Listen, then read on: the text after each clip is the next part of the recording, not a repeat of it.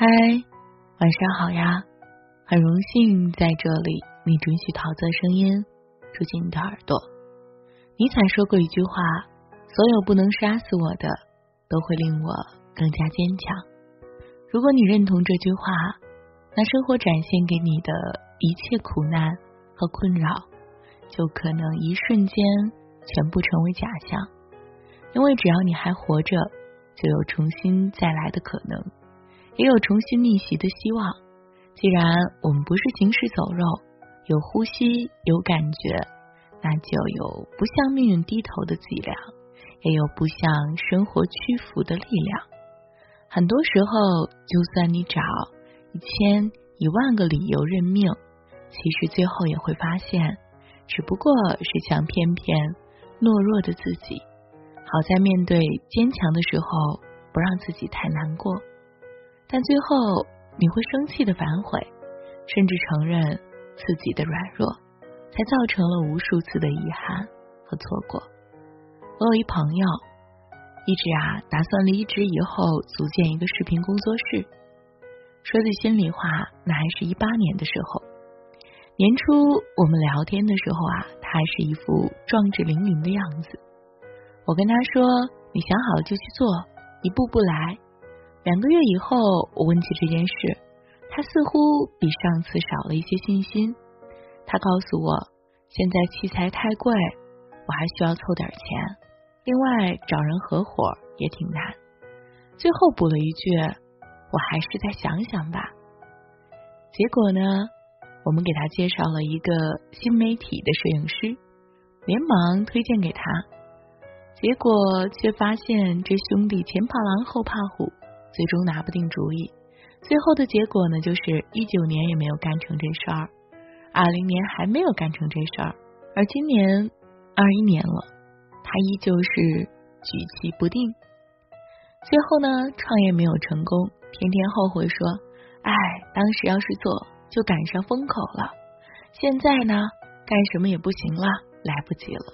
”我也不知道说什么好。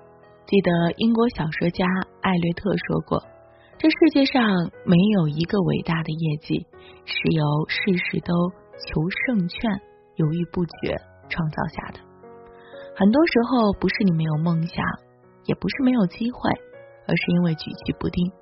要知道，有些机会是流星，一旦错过就再也回不来了；而有些机会，即便是恒星，如果不鼓起勇气。”他就会和你保持一万光年的距离，最后一次次的犹豫积累起来，就是一个失败的人生。实际上，但凡能做出一点事情的人，他的身上总会有一种特质，那就是敢于做决定。当然，没有谁一生下来就是善于决断的人，果断行事就像锻炼肌肉和思维一样，需要积累。周杰伦刚出道的时候。其实并不顺利。他当时在吴宗宪的音乐公司里，只是一个帮大家打杂的小助理，做些端茶倒水、买盒饭的打杂活。后来他开始尝试写歌，但没想到接连遭受到刘德华和张惠妹的拒绝。但是他也没有放弃，更没有因此而怯懦，而是坚持去寻找新的突破。最终迎来了一个出专辑的机会，他靠一箱方便面苦熬了十天，一口气写出了五十首歌。吴宗宪从里面挑出来十首，成立了专辑，这就是周杰伦的第一张个人专辑。后来的故事就不用多说了，他靠自己的不断努力，最终成为亚洲流行天王。仔细想想，虽然吴宗宪对周杰伦有知遇之恩，但最终决定周杰伦成为周杰伦的人，其实还是他自己。难怪也有后人说，就算给你十个吴宗宪，你也成不了周杰伦。其实这个世界是公平的，他给予每个人的时间，一天都是二十四个小时，不会多也不会少，但是我们利用这段时间的方式。却千差万别，有的人度日如年，觉得每天都难熬；有的人日理万机，觉得一天不够用；最后前者被时代慢慢淘汰，后者成为生活的王者。所以，命运不是世界决定的，是你自己对待世界的态度决定的。如果你觉得命运能够完全决定你的一生，那你就听他摆布；如果你认为命运只能决定一部分人生，那你就完全可以依靠自己的双手扭转那剩下的一部分。命运这根绳子一直都在你手里，只不过胆小的人提前把它丢弃了，胆大的人敢于把它拽向自己想要抵达的方向。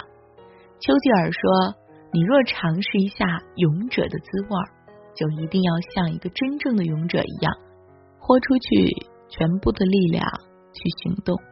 这时，你的恐惧心理将会为勇敢、果敢所取代。”其实，丘吉尔的话无非就是告诉我们这样一个道理：只要你勇于为梦想全力以赴，生活就会奖励你一条。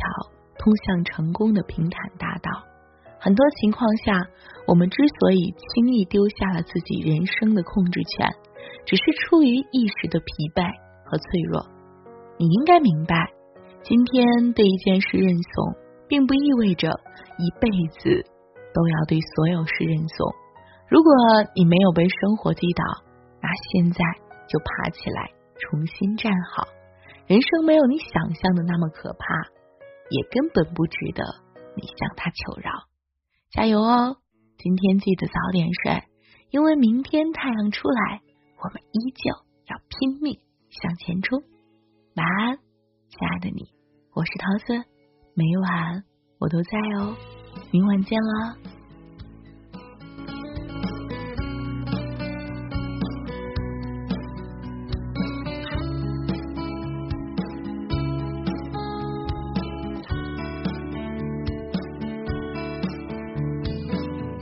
睁开眼，又是个迟到的清晨。阳光中舞动着寂寞的灰尘。打开窗，飘进来节日的气氛。刹那间驱散了昨夜。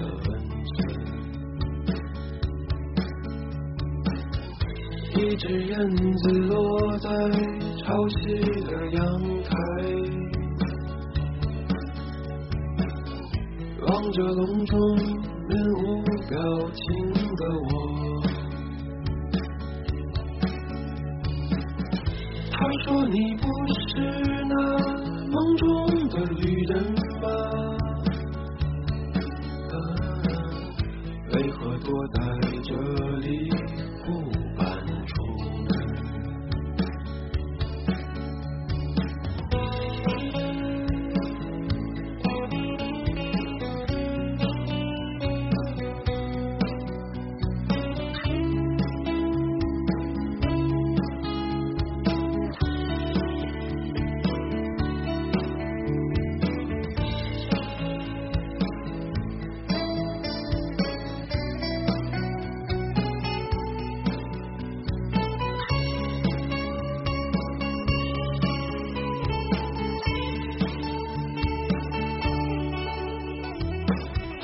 墙上挂着泛黄的童年写真，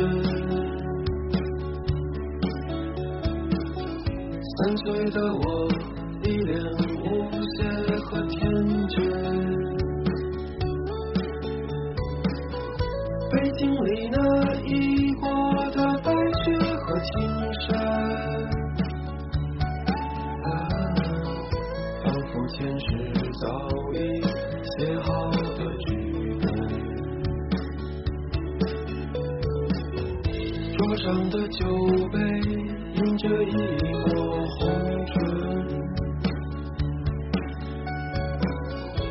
三十岁的我已不再一往情深，